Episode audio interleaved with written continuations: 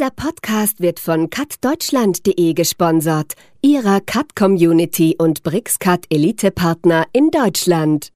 Die virtuelle Desktop-Lösung kommt aus der Spielewelt, weil da geht ja auch der Trend hin, dass man nicht mehr die großen Gaming-PCs am Ende zu Hause bei sich stehen hat, sondern wirklich sich auch nur auf einen virtuellen Desktop schaltet, der die ganze Leistung hat.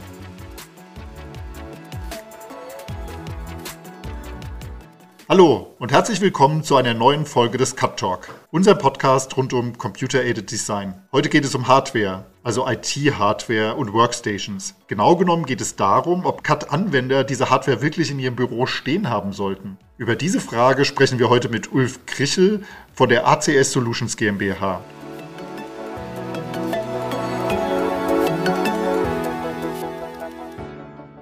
Guten Tag, Herr Krichel.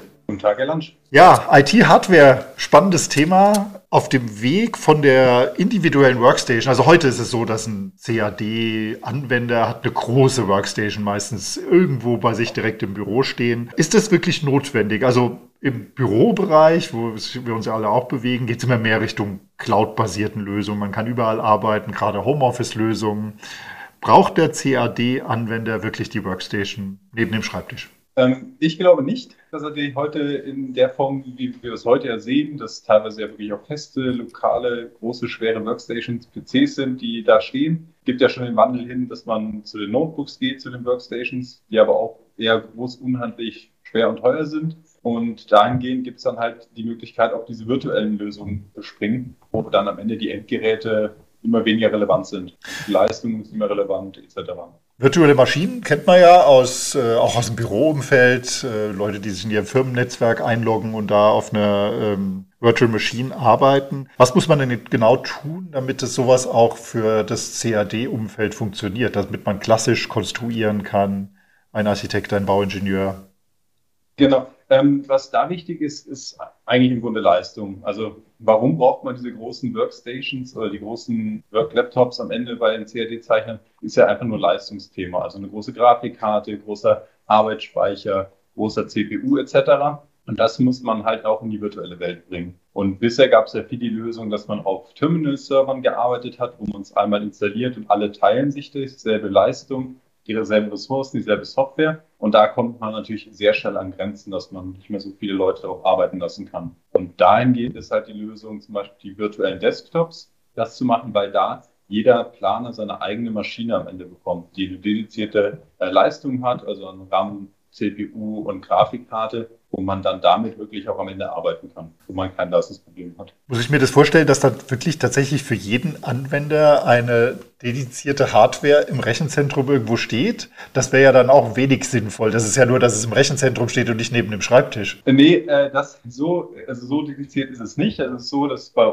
wir haben eigene Rechenzentrenkapazitäten und da steht quasi eine Hardware, ein Server drin. Der hat eine gewisse Anzahl an CPUs, eine gewisse Anzahl an Arbeitsspeichern, Grafikkarten etc. Und dann kommt ein sogenannter Hypervisor ins Spiel, der das quasi aufteilt für jeden Nutzer, der da am Ende darauf arbeitet, dass die dann ihren Arbeitsspeicher, ihren Speicher und Grafikkarte zugewiesen bekommen. Und die Maschinen im Rechenzentrum werden dann bei Benutzung hochgefahren dann kann der Zeichner seinen ganzen Tag daran arbeiten und die werden abends dann wieder runtergefahren. Aber da stehen jetzt nicht einzelne Rechner nebeneinander, die dann einfach äh, gestartet werden. Sie haben eben schon Grafikkarte erwähnt. Das ist ja, CAD ist ja ein grafikintensives, äh, eine grafikintensive Anwendung. Wahrscheinlich mhm. zusammen mit Spielen das aufwendigste, gerade wenn es um 3D geht, Renderings, äh, Darstellungen. Da gibt es ja sehr ausgefallene oder nicht ausgefallene, sondern sehr leistungsstarke Lösungen inzwischen. Genau da kommt auch die ganze Lösung her. Diese virtuelle Desktop-Lösung kommt aus der Spielewelt, ähm, weil da geht ja auch der Trend hin, dass man nicht mehr die großen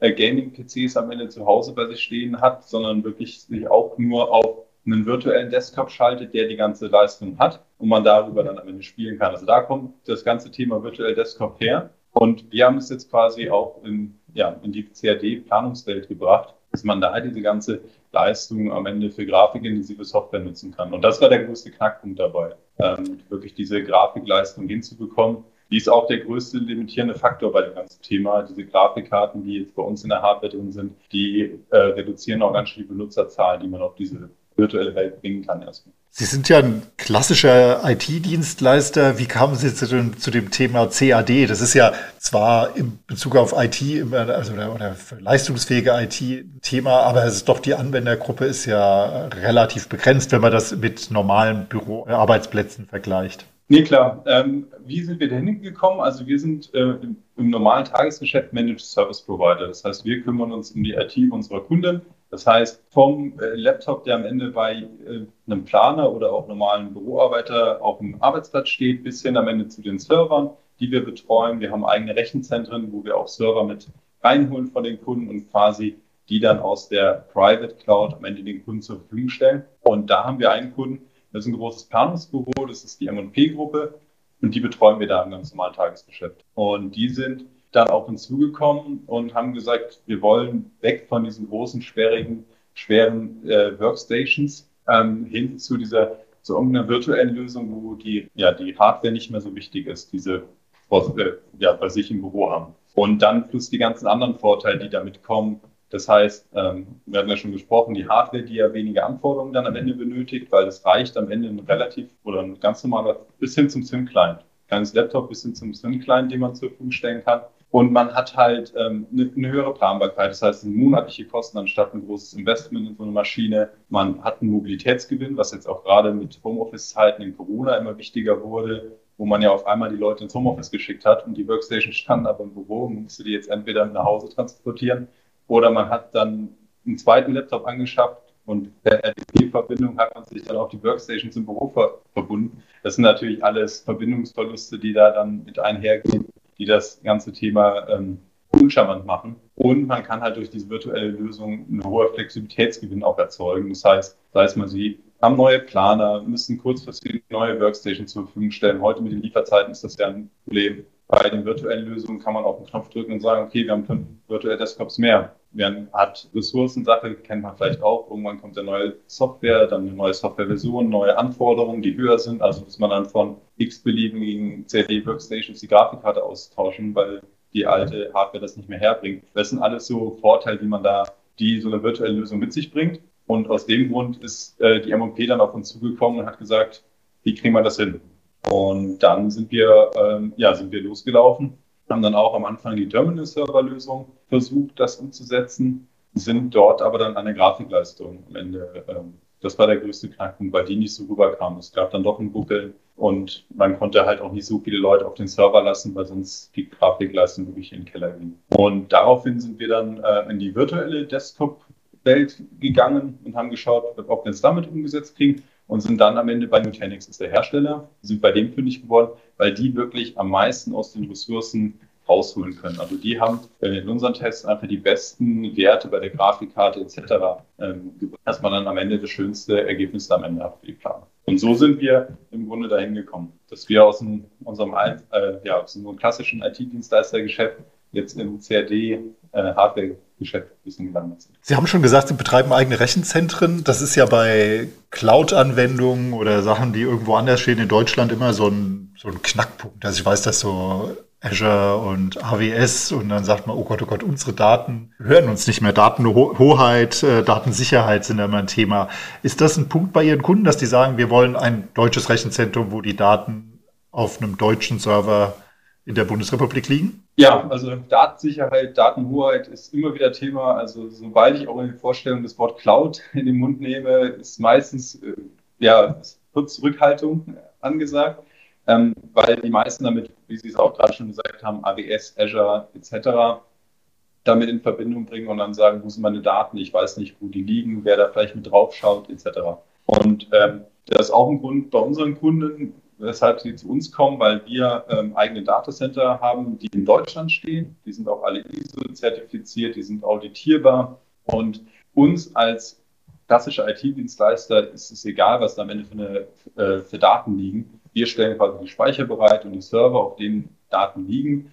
Aber was da am Ende für Daten liegen, ist uns am Ende äh, ist uns uninteressant. Und ähm, von daher ist das natürlich immer wieder ein Punkt Datensicherheit, Datenhoheit ähm, weshalb man dann eher auf so deutsche Datencenter zurückgreift. Und wie gesagt, wir haben auch bei unserer Lösung, wir greifen dann nicht auf AWS oder Azure ähm, Ressourcen zurück. Es ist möglich, aber äh, wir machen es standardmäßig nicht. Es gibt ja ähm, auch von den CAD-Anbietern äh, Cloud-Lösungen, die aber mehr so für die Datenverwaltung gedacht sind. Da weiß ich ehrlich gesagt überhaupt nicht, wo die Daten liegen, aber so eine Anbindung von ihren, ihrer Lösung an sowas wie äh, Prixis 24-7, das ist problemlos möglich. Das funktioniert dann wie, wenn man die Workstation zu Hause stehen hätte. Genau, das Schöne ist an den virtuellen Desktops, es ist wirklich ein, ein Desktop am Ende. Also es gibt eine kleine Applikation oder auch im einfachsten Fall über einen Browser kann man das öffnen und dann öffnet sich ein ganz normaler Windows-Desktop, wie man es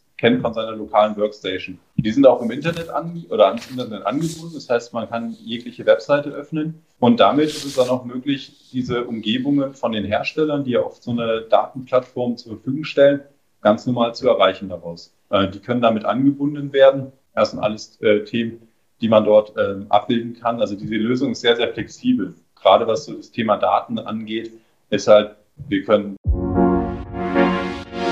Cutsoma.com, der Cut Plugin App Store. Sie sind auf der Suche nach der passenden Cut Plugin Lösung für Ihren Workflow und fragen sich, wo Sie suchen sollen. Ganz einfach. Auf cutsoma.com, der Cut Plugin App Store.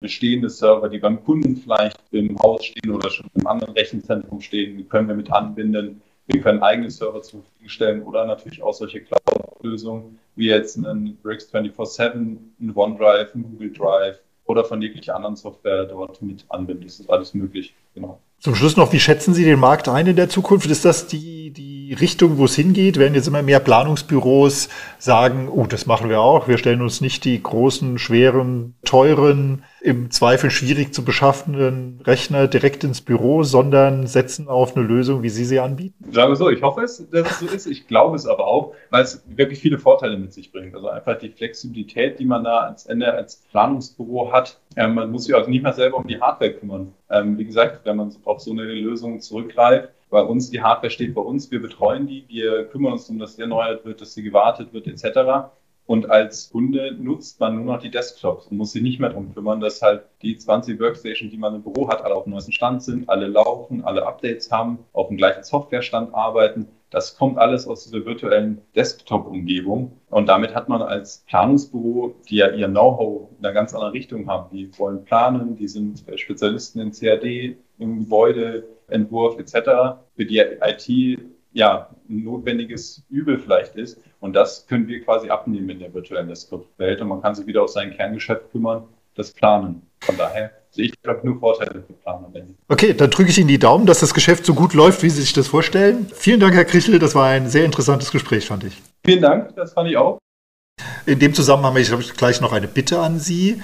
Wir sind immer auf Feedback angewiesen. Sie haben zum Beispiel einen Vorschlag, worüber wir in einer der nächsten Folgen reden sollten oder mit wem. Vielleicht möchten Sie selbst in einer der kommenden Folgen mal als Gast dabei sein. Dann schicken Sie mir doch einfach eine E-Mail an info at cut-talk.de. Und denken Sie dran, jetzt fix auf Abonnieren oder Folgen in Ihrer Podcast-App klicken und dann hören wir uns in der nächsten Folge. Für heute sage ich Tschüss und bis zum nächsten Mal.